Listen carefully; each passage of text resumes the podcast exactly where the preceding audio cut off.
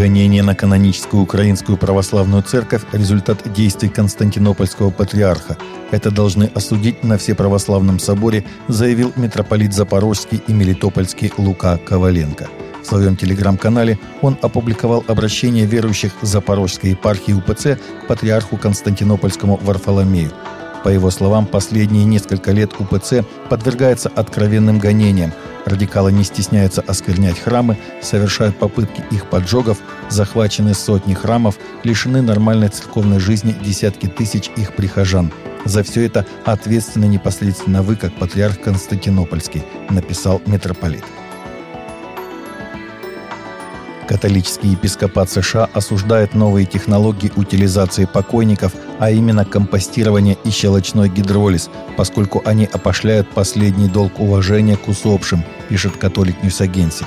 Комитет по доктрине при конференции католических епископов США 23 марта выступил с заявлением, в котором вновь подтвердил, что духовенство и миряне сохраняют верность традиционному погребению усопших в земле, а новейшие методы щелочного гидролиза и компостирования переработки тел до перегноя в биореакторах опошляют последний долг уважения, который христиане привыкли отдавать покойным – в последние годы были разработаны и представлены в качестве альтернативы традиционному погребению и огненной кремации новые методы и технологии захоронения тел умерших, пишут епископы. Ряд этих новых методов и технологий порождают серьезные этические проблемы.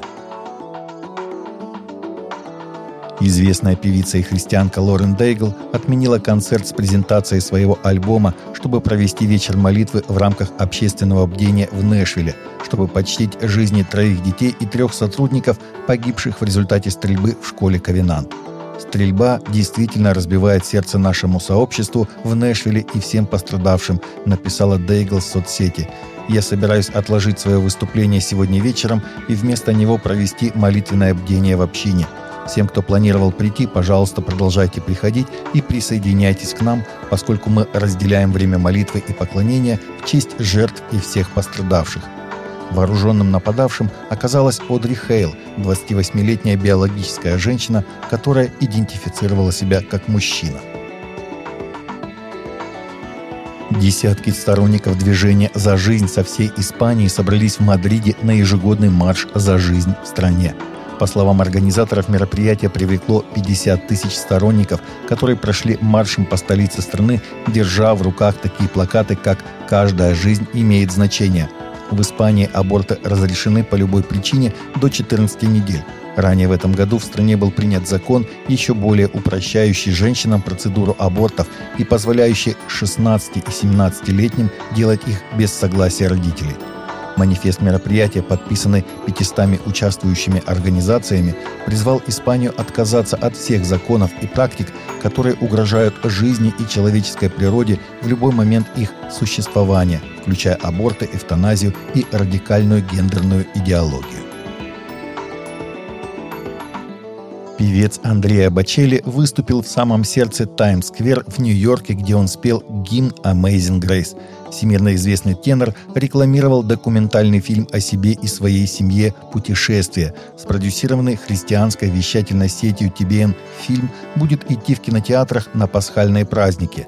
Сюжет фильма рассказывает об Ачелле и его жене Веронике, путешествующих верхом по потрясающим холмам и долинам итальянской сельской местности и обсуждающих веру, надежду и семью со своими друзьями, включая певца Майкла W. Смита.